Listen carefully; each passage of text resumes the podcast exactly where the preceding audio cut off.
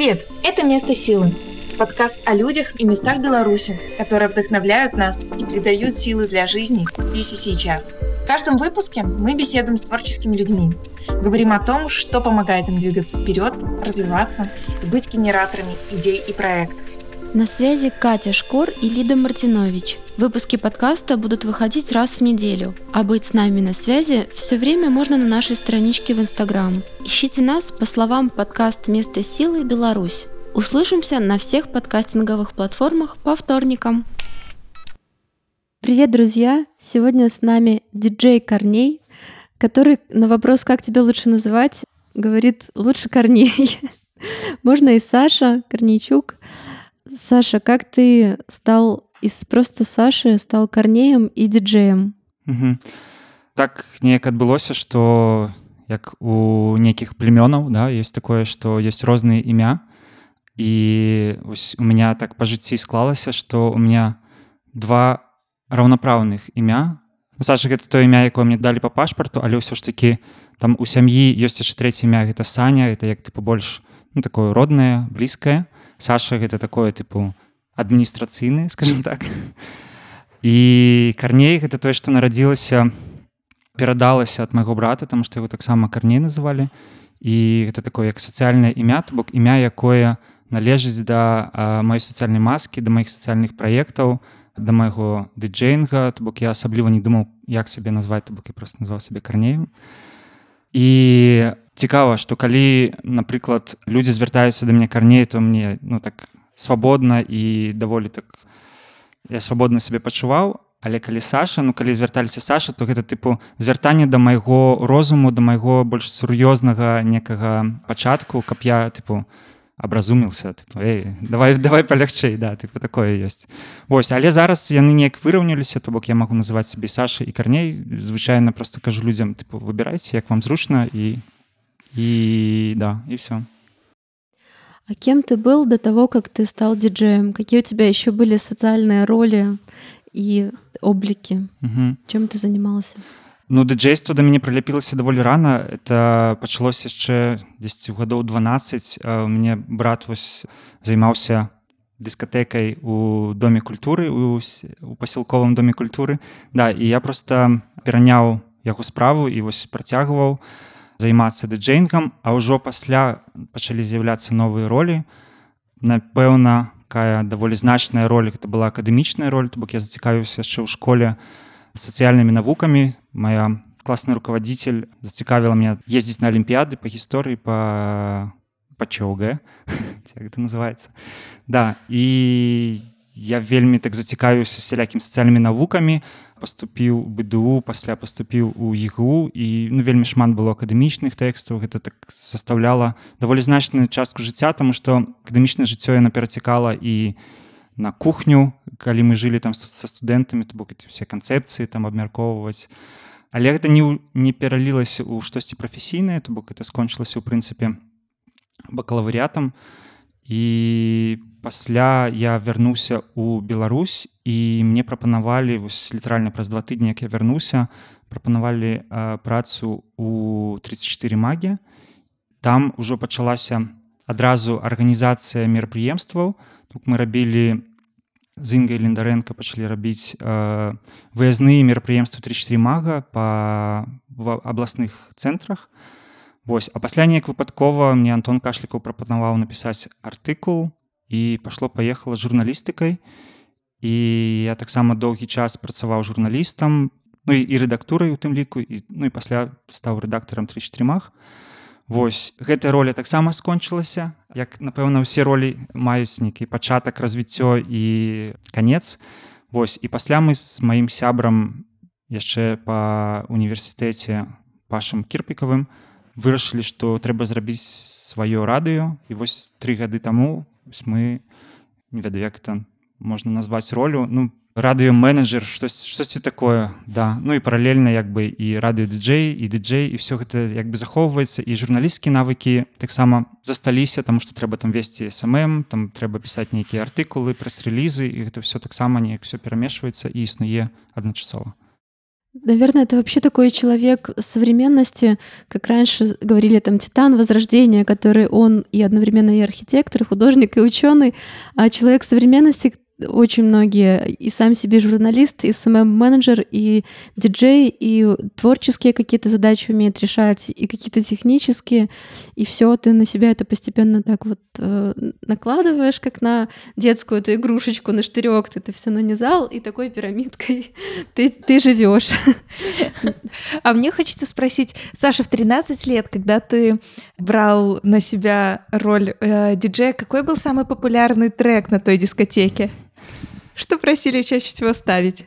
Вельмі шмат прасілі тату тады было дыскацека аварія усялякія тым ліку там тыпу найці банейча сайпресс хил пасля пайшлі лімбійскі ты а самый конечно это той час гэта тыпу дэма там вірус это вот все ну это было а, вельмі папулярна вельмі даводзілася мірыцца з гэтым часта что прасілі а беларуская музыка какая-нибудь была тады дарэчы вось мне дагэтуль застаўся трек які я памятаю. Это трек по-моему ці памідорова ці хто на каляды. Это такая тыпу рэп рэп версія да, да. обалденная да, да, да, да, да, каляды. Да і уже трохі пазней пачалося тыпу знаёмства там з нрм знаёмства дарэчы з нрм я пазнаёмся праз гурт краскі які спелі кавер на тры чарапахі я уже пасля даведаўся что гэта тыпу не не трек красак а нрм да. А помнишь были так такие классные сборники которые назывались слухай сваё Не, не памятаю, таму што я не вельмі быў у рок-музыцы. Хутчэй я быў больш у электроннай музыцы, тады я выпадкова зайшоў у падземку, тады існавала на така крама і купіў дыск ёлачнай ігрушкі, гэта расійскі праект піцерскі. І там такой класны вельмі IDM граў і я ўпершыню такую музыку пачуў, вельмі мне спадабалася і ўжо пасля я пазнаёміўся з кампіляцыямі, по-моему, называется заквадрачаная жизнь Егор Кавай это вот чалавек які займаўся не памятаю лейбл электракіц вось сістэма электроннага безумия. Вось хутчэй вось гэтая частка музыкі якая мяне цікавіла у беларусі это там проект фокуба ты рассказал о том как ты э, очень заинтересовался гуманитарными науками. Я вот тоже так думаю. Э, ну есть по крайней мере один э, человек в музыке электронной который у меня ассоциируется с тобой. Может быть не по самой музыке но вообще ассоциируется. Сейчас ты поймешь, о ком я говорю. Он тоже выглядит как сначала интеллектуал, а потом электронщик. Это Моби. Угу. Вот.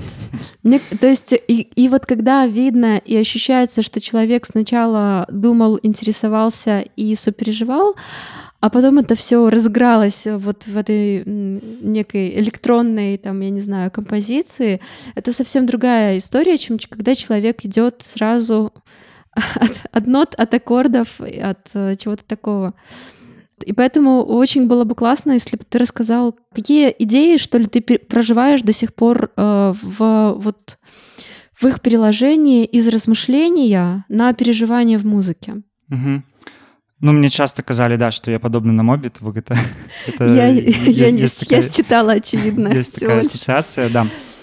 Ну я пераняў можа гэта не толькі ў музыцы але ў прынцыпе у сваёй дзейнасці. Гэта тое што усе працэсы з якімі мне падабаецца працаваць яны больш-менш гарызантальныя то бок я я ў прынцыпе не скажу што я хоць раз працаваў у некай карпорацыі то бок у меня не было ну увогуле ніякага вопыту з вялікімі арганізацыйнымі структурамі каб я туды быў упісаны бо гэта было заўжды належа ну моя дзейнасць належала больш-менш заўжды мне сабе і таму ну мне важна было каб пастаянна гэта былі нейкія прынцыпы там гарызантальнасці лакальнасці ось некія прынцыпы тады калі у чалавека ёсць матывацыя зрабіць просто штосьці таму што у него есть некая внутренняя матывацыя чым некая знешнія фактары там тыпу грошы там ці штось яшчэ. Ну прынцыпе вось калі казаць пра радыёплато вось яно так і пабудавана что это той проект які ну дзе людзі просто робяць таму што ім падабаецца гэта рабіць а не за нейкіх іншых фактараў. І так мы змаглі згуртаваць там ужо чалавек 25-30 уже ну у нас існуюць. Вось што казаць наконт музыцы то а, это таксама паўплывала на тое что там мы запустили радыё тому что для мяне было важно і застаецца важным музыку збіраць і дзяліцца ёсць людзі напрыклад дыджэй які не свеціць там свае трек-лісты тому что гэта ў іх эксклюзіўная музыка. Да бок з акадэмія ўзяў тое что інфармацыя павінна быць доступнай інфармацыя павінна быць доступна для кожнага і ну ніяк не абмяжоўваць нейкімі фактарамі такой копель лефт на да, знание да, да, на да. музыку.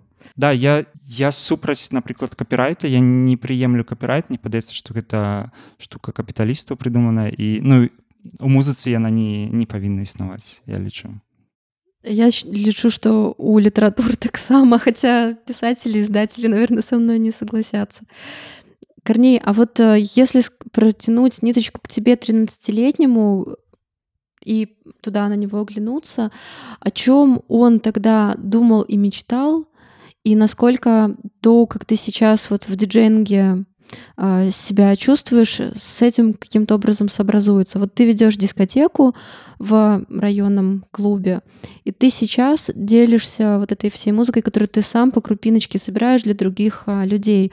Оно э, такое и должно было быть, да, твое mm-hmm. видение себя.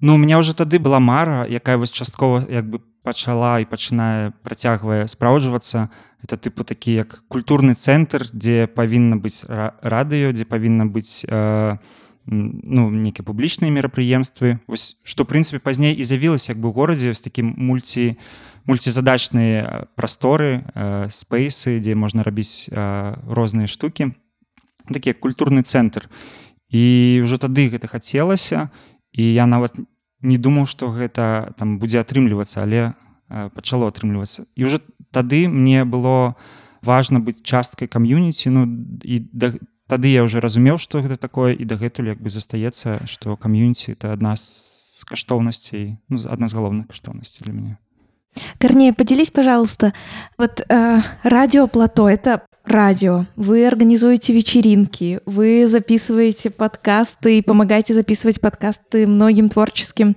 группам. В том числе нам. В том числе нам. А есть у вас какая-то мечта?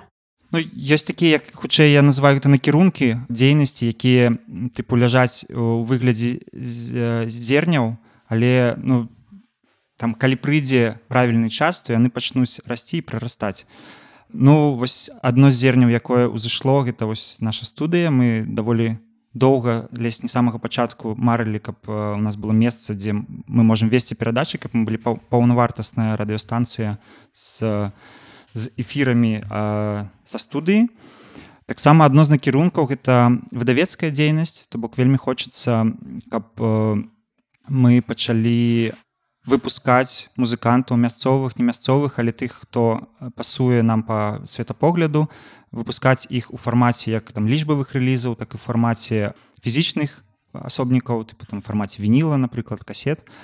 Ну мы да гэта дабяремся трошки пазней да. Можа калі у беларусі з'явіцца вінілавая фабрыка тады гэта будзе прасцей рабіць там што гэта зараз трэба замаўляць э, за мяжой. Что яшчэ? Ну канешне Магчыма, але пакуль не ўпэўнены можа трэба нам паблік спейс таксама каб можна было нейкі ну лазіць на сваём месцы мерапрыемствы. Хочется больш ну то бок мы таксама уже это это зерне пачало прарастаць хочется яго больш развіць гэта медыа каб было ну, паўнавартасная медыа мы запустили яго ў фармаце пакуль навін то навіны выходзяць але даволі слаба тому что нас як бы у камандзе тым хто гэта занимаецца толькі два чалавекі. І ну конечно хочется пісаць про музыку тому что бачна что гэтая ніша гэтае поле не занятае мы пачалі пісаць по-англійску то бок мы выбралі что мы хочам это экспартаваць пісаць про тых хто тут для ўсіх. Вось але все гэтыя мары якраз вось просто сутыкаюцца з, з тым что просто чагосьці не хапае але тое што будзе потым. Ну і мы ўпэўнены што будзе потым тому что прыклад тых рэчаў якія рэалізаваліся зараз паказваюць што рана ці позна все все атрымаецца все адбудзецца просто кіпет go да. А ты мел отношение к першаку на 34 магі? Я меў непасрэднае дачыненне то бок сам першак запускаўся яшчэ без мяне да мяне запускаўся барысам николайчыкам і антонам кашлікавым і доўгі час ён існаваў як лейбл дзе выпускаліся рэлізы ў лічбавай форме. Але ў 2016 разам з антонам і з касі сырамалот мы перазапусцілі першак і зрабілі з яго медыа дзе былі вось гэтай навіны артыкулы інтэрв'ю. І ну я я быў як рэдактарам э, першака дзесьці там не памятаю гады паўтары займаўся ім і тады вельмі добра ўсё атрымлівалася таму што як бы і асяроддзе спрыяла гэтаму і была патрэба таму музыкантаў. Таму вось кароткі перыяд але ў нас все атрымлівалася а потым все скончылася ну вот в тот период когда все получалось такое ощущение было что так там так много культуры там были книжные релизы переводы с иностранных языков выходили и казалось что вот неужели такое счастье что ты можешь бесплатно все это прочитать послушать благодаря вам. А что ты больше всего помнишь, любишь из э, лейбла Першак? Ну па-першае за гэта можна падзякаваць камандзе інгі барысу і антону тому што яны заўжды думалі мыслілі нестандартна. То бок калі штосьці трэба падаць то то галоўнае пытанне было як павярнуць так каб ну, зрабіць нейкі незвычайны вугал падачы. Таму з'яўляліся там як мы ездзілі напрыклад там група градзенская група ірворм то ездзілі да іх у гараж тыпу записывалі там інтэрв'ю сесіі мне канешне запомнілася і напэўна это першае знаёмства было з першаком. Гэта канешне кніга Віктора марціновича студзёны вырай тады прынцыпе далучаўся якраз да вось гэтай беларускай актуальнай культуры і праз праз 34 праз першак это адбывалася конечно таки это ретроспективный релиз э, распилил и выбросил это саши либерзона из гурта касяпея калісцю 90-х у яго быў такі э, проект. Вось які мы просто пер перавыдалі і таксама меня ўразіла э, мы яшчэ зрабілі некую сувязь цэнтральным я уже не памятаю что але вось штось штосьці мы зрабілі з універсалам цэнтральным і распіліл і выбросил так, тогда.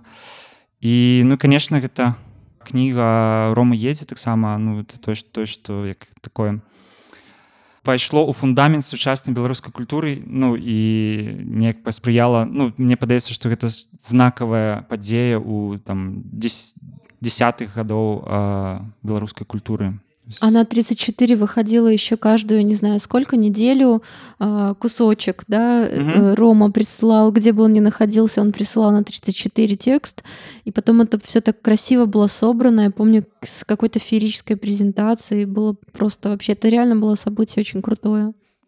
Это Боря. Боря вось вельмі так э, нежна і акуратна да ўсё гэта збіраў і Ну пасля яны вось якраз пасябравалі з ромам Я думаю што праз гэта а воля палевікова якая тады працавала 34 нават вось, э, пабраліся шлюбам з ромам праз гэта таксама да. Да класс. Это был это были хорошие времена. Пусть бы они вернулись. А из музыки что-нибудь из першака тоже там было там был такой вообще выбор групп и то что у вас была децентрализация это ну я не знаю держали в это в голове или нет что там были разные города представлены это было супер. Ну мяне ўразіла конечно просто як форма музычная. Гэта хасідская рэгі пінхаса цынмана з э, пінска по-мойму это просто ну, незвычайна было по музыцы і незвычайна по ну, по песнях. Э, як ён гэта зрабіў ну мне падабалася по гарадзенскія штукі тому что там такое все постбанкавае эксперыментальнае вось ты ж ірворм што ўзгадваў канешне класны альбом тонкі ход тонкі ход да тонкі ход вельмі такая цікавая цікавы незвычайны праект які ну такі вельмі ён як бы эклектычны па сваіх адсылках то бок там вельмі шмат э, нейкіх і літаратурных штук і музычных і канешне это майстэрства вельмі крутое музыканту. то ну я просто насолоджваўся э, гэтым альбомам. І як можна сказаць что тое что першаку давала вельмі шмат папулярнасці гэта таксама э, трэба узгадаць это сяброўства антона кашлікава з сергеем михалком і гэта выданне ўсіх праектаў брута і по-мойму апошніх альбомаў ляпіса і ну рсп як без рсп рсп конечно это таксама ў нашым культурным кодзе кстати как тебе э, переход ляпіса в состояние брута не спадабалася не спадабалася я не прыняў гэта. І у прынцыпе ляпіс для мяне гэта хутчэй вось пра пра бярозкі пра пра пра керч і пра ўсё гэта вось але ну а войны света і 12 абезьян Ну мне падаецца што войны света 12 абезьян гэта вось а, рэха рэха ляпіса у брута. Ну сэнсе што гэта не само не самой брута а просто тое што яшчэ неяк дакатвалася до да нас. Не брута не для мяне это интересно. Ну а для меня вот ляпис самый последний альбом гражданственные такие все. А, мне кстати знаешь что мне нравится? Они по музыке мне даже когда кажется, что текст мог бы быть чутка, ну, чутка может быть чуть-чуть более продуманным, скажем так, не будем уже критиковать, что можно было чуть-чуть еще подумать и чуть-чуть более продумать его. Вот, но музыка у них как бы такая же драйвовая и, и, и, и сложная. И, кстати, Михалок классный, у него специфический такой голос, но он классный вокалист. Я об этом часто думаю, последнее время, потому что как-то стали его больше слушать, и я вижу, что э, вот то, как он поет, э, он кажется, что он такой, ну, как это сказать, вихрастый такой, да, но лучше него ты его песни точно не споешь. Вообще, ну, и там все так чистенько, и сложно, и интересно, и эмоционально. В общем, я, короче, за люблю Михалка, в том числе за его, мне кажется, не совсем рассмотренное разными другими людьми качества, такие как классный вокал и классная композиторская работа в песнях. Вот. Хотя некоторые песни я бы даже специально попросила Сергей, подумай еще раз, пожалуйста. Может быть, кстати, песня «Манифест», у нее очень классный, а, драйвовая музыка, а текст, мне кажется, что в 2020-2021 году можно было создать еще одну версию, например. Як бы я цаню ляпіс трубіскоў за то што ён вельмі трыгерыць калі дзесьці ты чуеш яго то цябе адразу нейкі поток асацыяцыі поток некага цёплага адчування неяк нахлынвае незалежна дзе ты гэта чуеш але вось ну гэты песні у іх вось ёсць канцэнтрацыя вось гэтых пачуццяў якія як скарбоначка разгортваюцца там ці ці на пратэстах на вуліцы ці ці дзесьці на пікніку ты гэта чуеш што адразу гэта вот як радиохэд як да, адразу да это такое. как радиохэд это то что все всеобще по крайней мере для людей которые раньше жили в беларуси россии украине еще каких-то там кусочках э, я даже не знаю, мне стыдно говорить слово постсоветское пространство, потому что оно не существует как таковое, но существует какой-то все-таки культурный слой, на котором мы с людьми из других стран тоже соединяемся. Например, ты приезжаешь, допустим, в Питер, и там не только группа Ленинград играет, а и там что-нибудь еще, что любят в Питере именно питерские эстеты, но там играет Лябис Трубецкой тоже. И это не знаю, в Советском Союзе были вот эти вот песняры, которые везде играли. Для меня это круче песняров. Это реально как радиохэд какой-то. То, что Беларусь дала миру, все-таки вот посерьезки. А есть какая- какая-то вот электронная такая волна, где люди тоже вот супер э, в э, международных трендах, в мировых. А, в сенсе с Беларуси. Ну вот что, хоп, этих ребят я слушаю, а, они из Беларуси, класс. Ну, конечно, молчат дома, я думаю, что это яшчэ больш тое, што ўсе ведаюць і ну магчыма ну можна назваць молчат дома электронным проектам то ну, да, я, я да. думаю что гэта вось гэтая з'ява. Але а, мне б менавіта хацелася каб гэтыя лаўры дасталіся гурту длина волны яна вось толькі пачынае свой узыход. І калі ўсё будзе добра яны там павінны восенню выпусціць э, новы альбом то я думаю што яны зазяюць яшчэ ярчэй там што ён таксама падпісаны на амерыканскі лейбл нядрэнны італін здуюць бета і яны ім вельмі добра памагаюць я веру у іх да класс. А я тоже а, вот параллельно задавая вопросы стала думать когда я какие-то публикации о белорусской культуре встречала в там, тоже российской какой-нибудь хорошем издании типа Кольты. И я помню, что Кольта писала точно про петлю пристрастия как о той группе, о которой там, ну, все знают, есть же такая классная группа «Петля пристрастия». Рок надежда. Да, рок надежда. Про Кассиопею, мне кажется, попадались э, тоже публикации.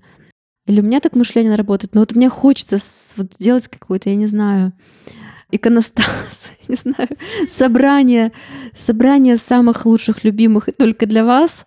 Вот. И чтобы можно было так вот кому-нибудь прислать там своей подруге из Владивостока и сказать, лаві беларускую музыку ну, мне падаецца что трохі змяніўся час что цяжэй зараз тыпу сабраць усіх под одно крыло і сказаць вось яна беларуская музыка Таму что напрыклад на хвалі жнівеньскіх падзей пасля в 2020 году восенню выйшла ці 4 ці 5 кампіляцый беларускай музыкі яны былі розныя магу згадаць гэта лонгплей беларус які рабіў Масім старцаў і гурт саюз бок яны сабралі вось якраз такую сінтэзатарна-гітарную музыку.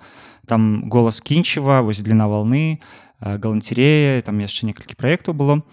І былі таксама электронныя кампіляцыі якія рабілі ў тым ліку там варшавская радыё капітал вось рабіла таксама з беларускімі музыкамі можа просто што рокавых няма кампіляцыі а можа просто што ўсе слухаюць ну сваіх норках э, розную музыку і таму тыпу у гэтым асяроддзі это адбылося як падзея а ў іншым асяроддзе нават не было заўважана А мне кажется, что даже вот в течение дня один человек, он очень по-разному слушает музыку из разных источников ее берет.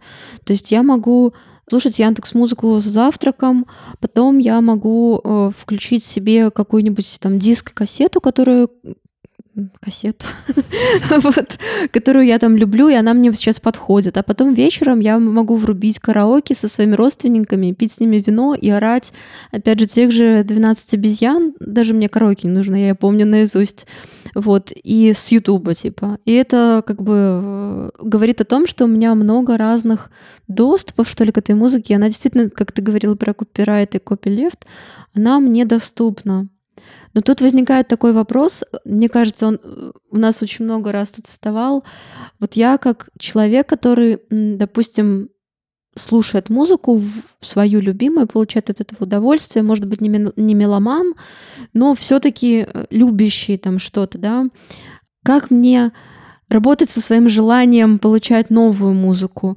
Как вот вообще ты сам с этим справляешься? Как ты ищешь новую музыку и как ты ее ну и хочется сказать, абсорбируешь, я скажу так, присваиваешь, как ты делаешь своей. Угу. Ёсць, конечно, такая да праблема, што можна замыкацца ў ракушку, нават калі ты актыўна яе збіраеш і шукаеш, то все роўна у цябе як бы ёсць пэўны набор подпісак, тыпу хто табе дастаўляе музыку і цяжка за яе выйсці. Для мяне гэта варыянт паслухаць чысці мікс, Таму што куратарства чалавека падразумевае уже іншую кропку зборкі то бок у яго іншы набор гэтых вось подпісак праз, праз які даходзіць да яго музыка. Таму ты штосьці можаш знайсці свежае і цікавае.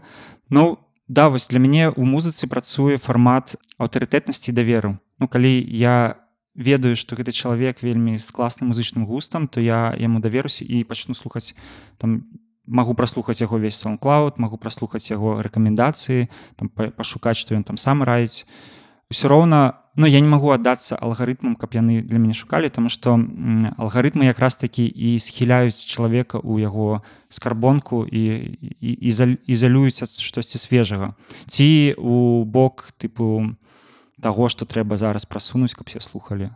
Вось таму гэта людзі людзі Я памятаю моманты э, раней падзеі калі тыпу людзі прыходзілі там з вінчестерамі адзін да аднаго і, і скідывалі там папка там валь, э, валера мюзік там і там два гігабайта свежай музыкі які ты разбіраеш яшчэ там пару месяцаў.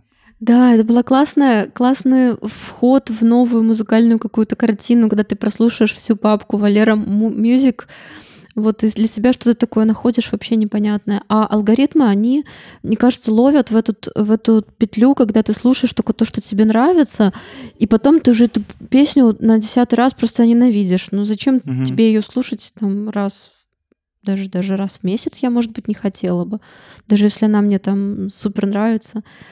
В этом плане я, наверное, помогаю алгоритмам, что я проматываю, типа, и он понимает, не нравится.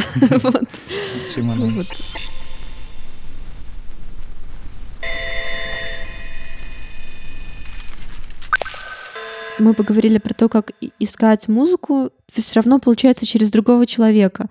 То есть получается, что без людей вот это ну, назовем потребление, присваивание удовольствия от культуры, от музыки без другого человека не получается, да? Ну, яно становится, мне падаецца блеклым і ну, перастае быць свежым і хваляваць цябе, потому что ну, штосьці можа такое, чалавек можа штось такое падабраць што себе адразу трапіць вось бац і все і ты уже фанат этого трека і ты уже шукаеш э, все альбомы все дискаграфію этого артыста хотя э, там гадзіну таму нават не ведаю про яго ты, ты любишь электронные концерты когда темно какой-нибудь виджейнг крутой но ты с той стороны где зрители слушатели mm -hmm.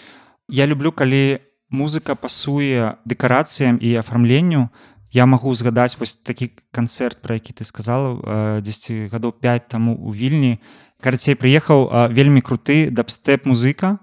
Ну а дабстэп гэта тое што пра бейс пра пра басы то бок. Это адзінае што як бы я дабстэп увогуле прадюсеры яны падыходзяць да басов навукова. То бок яны ну шукаюць каб яны гучалі вельмі правільна правільная сам-сістэма і все все все і вось гэты канцэрт там такі вялікі у холл по-моему в в будынку с крюком. Там просто вялікае памяшканне холл і грае гэта вельмі моцны бас які ты адчуваеш э, фізічна то бок ты менавіта слухаеш музыку целам не не вушамі і ноль вообще ніякага асвятлення нічога просто нічога. То бок ты просто у цемры ты не бачыш нічога абсолютно. І это вельмі класна вельмі дзіўна ну мяне э, уразіла вось гэты падыход гэты падыход гэта быў вельмі правільны падыход да гэтага канцэрта. Это похоже на ритуал какой-то архаический когда музыка тебе просто через ритм под кожу попадает. Гэта можна ўспрымаць як рытуал ну то бок можна аддацца вось менавіта ў такім фармаце что там хадзіць на мерапрыемстве каб выплеснуць энергію некую часам цёмную часам тую якую ты не ўсведамляеш. а як рытуал як сучасны рытуал ну Мачыма да. Ну таму что ты ўсё роўна як бы з людзьмі перажываеш калектыўнае некае ўражанне э, і вы выходзіце і пасля вы можете просто паглядзець адзін аднаму ў вочы і яны будуць э, падзёрнуты э, слязьмі трошки але вы адзін аднаго адразу зразумееце хаця можете нават не ведаць адзін аднаго А мне вот еще интересно, как э, во всяких концертах, где очень много визуальных эффектов, почему ты сейчас вот ты говоришь, и у меня вспоминается, конечно же, я, к сожалению, не переживала этого вживую, но э, группы типа Chemical Brothers, они очень любят направлять э, тебя достаточно жестко к, к самым разным эмоциям. Это Э, не обязательно, кстати, позитивные эмоции, но тогда это эмоции и не радостные, а наоборот эмоции такого какого-то немножко даже благоговенного ужаса перед тем, что они тебе транслируют и через музыку, и через эти образы в виджейнге. И я вот думаю, как это нужно тоже открыть какие-то шлюзы со стороны человека, который это все слушает, и этому всему отдаться, несмотря на то, что это тебя может и пугать одновременно, а потом тебя как-то забавлять, веселить, вот включать тебя в огромную какую-то волну других людей, которые на секунду должны утратить свое я и перестать быть, ну, такой, как бы, допустим, Лида, преподавательница, пришла такая вся очень спокойная, пришла, значит, на концерт Chemicals, и как бы в какой-то момент нужно отдаться вот всей этой колбасе из совершенно разных противоположных, э, разрывающих тебя эмоций. И музыка в этом плане, она в чем-то даже авторитарна, я mm-hmm. вот думаю. Хотя она и инклюзивно, она тебя в себя выбирает, она с другими людьми тебя соединяет. Но есть, конечно же, наверное, как и, люб... как и в любом искусстве, есть этот элемент. Она тебя хочет, если она действительно амбициозна, если она действительно на гениальность претендует, она хочет тебя чуть-чуть ты чем-то и подчинить, так?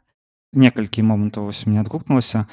Першае гэта тое что вось канцэрт можна параўнаць з сеансам псіхатэрапіі тому что ты як бы давяраешься псіхатэрапеўту і пражываючы вось гэтай эмоцыі ты як бы вызваляешься ад іх. Ну то бок калі ты вось пачуў штосьці то то все ты свабодны далей ідзеш. Наконт аўтарытарнасці то ёсць розная музыка. Ёсць просто такая музыка і у тым ліку электронная музыка і тым ліку это можа быць мінімал тэхна нават якая пакідае вялікую прастору для самой цябе то бок яна не не забівае усе твои сэнсорныя пачуцці а яна просто стварае подушку і дзе ты уже сама можешь мысліць можешь улятаць думкамі ты уже забываешь на ты слухаешь гэту музыку твоё тело просто яно знаходзіцца ў музыцы а ты э, можаш ну все что заўгодна. Можаш ствараць які заўгодна паветраныя замкі ў сябе ў галаве. І тады гэта хутчэй дыялог і хутчэй некая ну сустрэча з музыкай. І вось тут мне падаецца што няма аўтарытарызму але я згодны што аўтарытарызму шмат у поп-музыцы у тым ліку электроннай музыцы. І у першую чаргу у такого жанра як электронік дэнс мюзікі дзем это где ну грубо кажучы скрылых здаўся это то что адкуль яна пачалася гэта где вельмі моцна все гучыць дзе вельмі все долбіць і ты просто типа разрываешься разрывает цябе это тое что не дае цябе да для выбару ты не можешь выбраць сябе ў гэтай музыцы ты можешь толькі ну следовать яе а тебе какая ближе? Та которая тебя ведет или та которая оставляет тебе пространство для свободы? Хутчэй пакідае якая ну сэнсе что Мачыма раней мне падабалася насычанасць музыцы что цікава нават взять прыклад chemical brothers я вось быў Ну, это была одна з моих мар. Я хацеў трапіць на канцэрт chemical brothers яшчэ там з падлеткага ўзросту але трапіў толькі по-моему поза летась у 2019 годзе і я чу что все это уже не маё ну сэнсе я уже перарос хаця гэта была моя любимая банда. І я зразумеў да что яна вельмі шмат а, мне ну як бы яна становится плоскай яна становится аднастайнай для мяне няма глыбіні якая мне падавалася что там ёсць раней mm -hmm. Если тоже такие группы, которые ты перерос, и ты понял, что ты сейчас другой. И сколько вообще у тебя такого было этапов, да, этапов любви? Потому что когда есть у человека какая-то определенная любовь, вот музыка, да, а, одно направление, в котором он как рыба в воде и все знает. А, он тоже постоянно из одного пузыря в другой хочется выпрыгнуть, из одного вагона в другой, mm-hmm. и как-то, ну, чтобы быть все время новым с этим, в том же, но в новом каком-то, на новых стадиях отношений.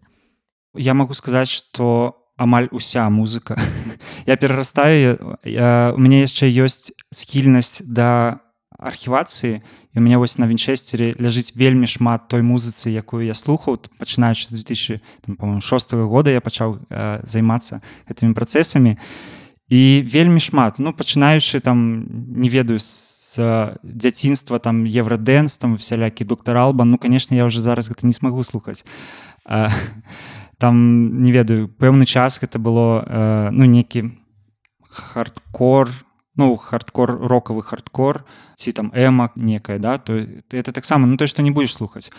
І нават у дыджействе таксама у меня было вельмі вельмі вялікае захапленне тропікал музыкай трапічнай музыкай. 10 гадоў 7-8 я вось граў і слухаў пераважна толькі яе тропікал электронік мюзік але таксама расчараваўся і як бы і музыканты перасталі рабіць цікавую музыку і ну і захацелася штосьці іншае. І там пераходзіш да еўрапейскай зноў музыцы слухаеш там хаос напрыклад ці вяртаешься там тыпу да там да дыска да 80-х заўжды перарастаеш і ёсць конечно гэта праблема то, то бок наколькі музыка можа быць з табой наколькі яна ну, можа працаваць для цябе грубо кажучы і з'яўляцца часткай твайго жыцця. Ну ёсць некаторыя групы, якія там я ўключаю і дагэтуль і яны скажем так змяшчаюць маю кропку зборкі, то бок плавяць маю свядомасць і ну, і я раблюся тыпу, часткай гэтай музыцы там можна назваць это гурт пласіба, які дагэтуль да як бы калі ты ну, ты ўключаеш гэты гурт у скажем так крызісныя моманты свайго жыцця і яна вельмі як бы трымае цябе яна можа і вядзе але яна вядзе так як трэба тому что ты ведаеш што што выніку яна правядзе цябе праз все пертурбацыі гэта таксама такі музыкант амонтабін які дагэтуль ну это такі як скажем электронны джаз драманбейс вось штосьці такое. Там вельмі шмат сінкоп вельмі шмат э, этого контрабаса э, але пры гэтым вельмі шмат там таксама электронных барабанаў. І гэта тое што калі ты уключаеш напрыклад у горадзе і і ты пачынаеш пачынаеш трыпаваць па гораду то бок у тебе ўжо пачынае змяняцца свядомасць.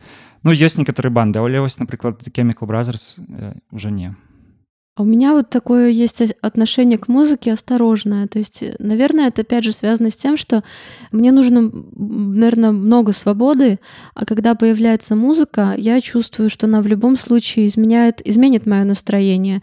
Я не всегда могу повлиять на то, в какую сторону она изменит мое настроение.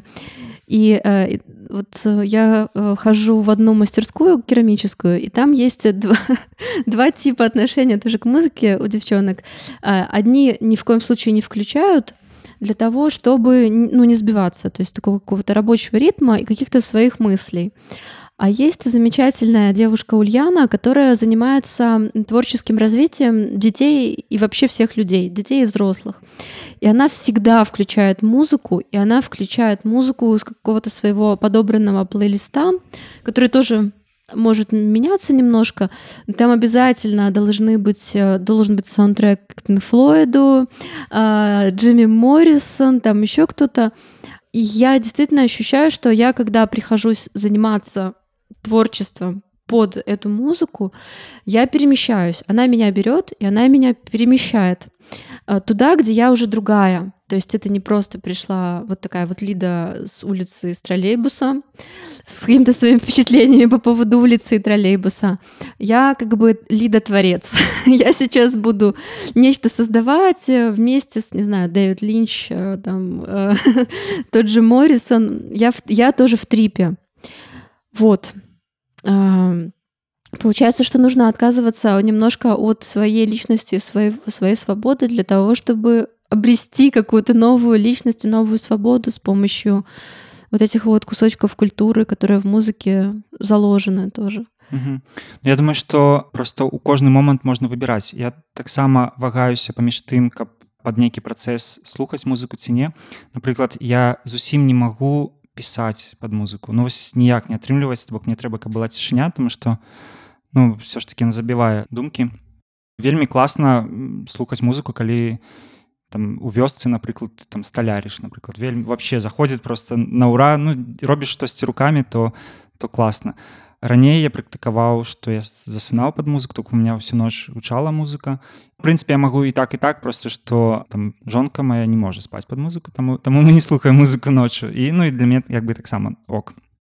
Ну то што яна забірае. Ну гэта ж як э, тыпу як перажыць некі прадукт э, ну прадукт некую акт мастацтва да то бок это таксама як і з карцінамі то бок калі ты прыходзіш паглядзець карціну то яна ўжо таксама трансфармуе твой вопыт і змяняе цябе што калі ты гэтага хочаш да калі гэта твой выбар то это здорово э, атрымаць нейкі сэмпл чагосьці іншага ў сваю асобу Я вот думаю, что, наверное, музыка все-таки как искусство, которое зародилось через какой-то ритуал изначально, она может быть действительно той силой, которая может и, поломать. Это, конечно, больше всего видно по музыкантам, которые, когда они концертируют, они сталкиваются с другим образом жизни, который ломает повседневный уклад. Они сталкиваются с любовью, которая на них обрушивается, с восхищением, с готовностью зрителей, там, я не знаю, в каком-то смысле жертвовать собой ради них, как каким-то кусочком своей самости, ради этих прекрасных божеств, которые выступают перед ними.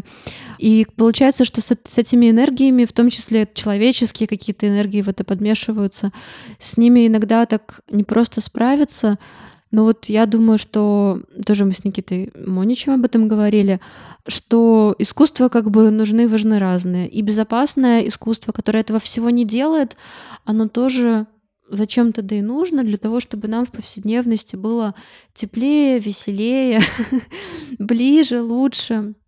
И вот это такое рождение трагедии с духом музыки. Есть э, дионисийская, а есть э, радостная, планическая музыка, которая тебя не треплет, не ломает, не зовет, а тебе дает вот это вот пространство для жизни. Мне падаецца што музыка яна і як у прынцыпе мастацтва яны звязаны з этыкай з этикай і што калі чалавек які творыць робіць твор там музычны ці ці візуальны што яму ўжо даводзіцца прымаць нейкія этычныя штукі там пачынаючы са скезы да там самаданасці ахвяры і там э, бескарыснасці да вось гэтага ўсяго.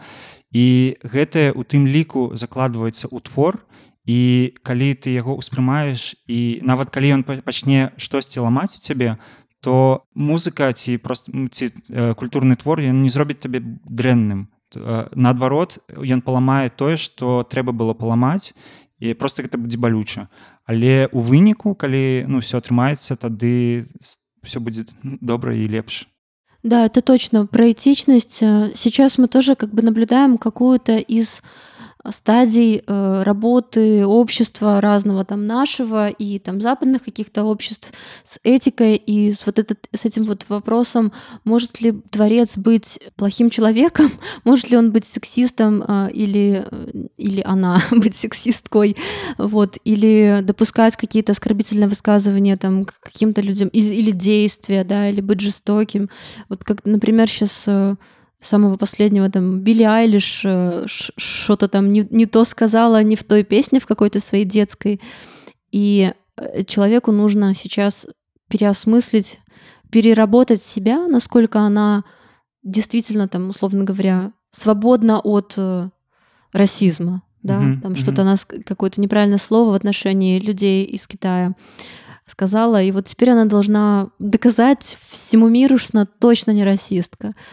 То есть получается, что музыка, музыка сейчас от нее требуется быть э, этичной и на уровне, не только на уровне ценностей, которые прописаны в песнях, но на уровне того, как живет человек, который их транслирует. Mm-hmm. Просто мне падаецца калі штосьці неэтычнае записывается у твор то гэты твор аўтаматычна як бы зніжаецца яго каштоўнасць і ён становіцца менш важным менш чапляе ну, тамусь людзі адчуваюць што там напрыклад калі рабіць гомофобные нейкія треки то як бы ну кому это цікава ну какой-то части наверное людей цікава но получается что это не общезначимо а все-таки чтобы ты не создавал тебе хочется за ниточ на ниточку ну, ниточку уже, каждому уже пачнецца прапаганда і кансалідацыя вакол ну палітычнай ідэі менавіта А вось калі твор ён як бы свабодны ад гэтых дэструктыўных ідэй то ён як бы можа трапіць у любы час у любую эпоху у любого mm -hmm. чалавека і ён э, зрезануе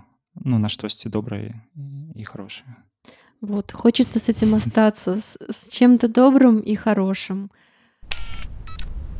спасибо большое корней мы сегодня говорили с корнеем диджеем корнеем создателем радио плато и а, су, сузасновальником. Со создателем радио Плато я для себя поняла, что местом силы может быть радио волны. Вот. И то, что по этим волнам плывет. А я для себя поняла, что э, в мир музыки нужен проводник. Хороший проводник, который вместо алгоритмов за руку тебя проведет и покажет все, что есть вокруг. Я сама не слушаю музыку, и я думаю, что дело в том, что в какой-то момент, важный момент жизни мне кто-то не принес терабайты Валера Мьюзик. Друзья, спасибо за то, что были с нами. Слушайте нас через неделю, и да пребудет с вами сила. Пока. Пока. Теперь пришло время прощаться. Друзья, с вами были Лида Мартинович и Катя Шкор. Услышимся в следующий вторник, а быть на связи каждый день можно в наших социальных сетях. Находите нас в Инстаграм по словам «Место силы Беларусь», подписывайтесь и будем вместе. До следующего вторника. Пока-пока!